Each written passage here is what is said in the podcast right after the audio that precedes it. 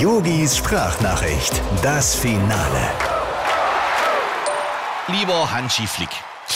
Ja, es ist ja immer dasselbe, ja. Da macht man und tut und am Ende stehen sie da und meckern. Oh, da hatte man uns mehr von versprochen. Oh, das war uns zu wenig. Yogi, es ist ja schön, dass du uns zum Fußballabend eingeladen hast, aber nur Würstchen vom Grill gibt's keine Steaks. Und das Bier könnte auch ein bisschen kälter sein. Ja, Hansi, mir ging's mit meinem Stammtisch gestern Abend auch nicht viel besser als dir mit deinem mageren 2 zu 0 gegen Liechtenstein.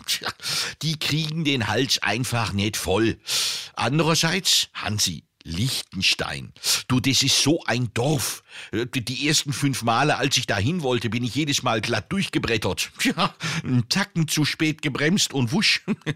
Was haben die in der Mannschaft? Vier Halbprofis und der Rest sind Hobbykicker? Tja, Also Hansi, mit sowas wäre ich aber anders umgegangen. Ja, sicher. Ich hätte da mit Grandezza 3 zu 1 verloren. Lieben Gruß, dein Yogi. Ach, ähm, Hansi, eins noch. Ich gehe jetzt erstmal schön Grillfleisch einkaufen. Ja, sicher.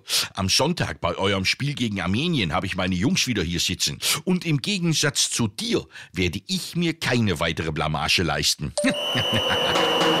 Yogis Sprachnachricht, das Finale.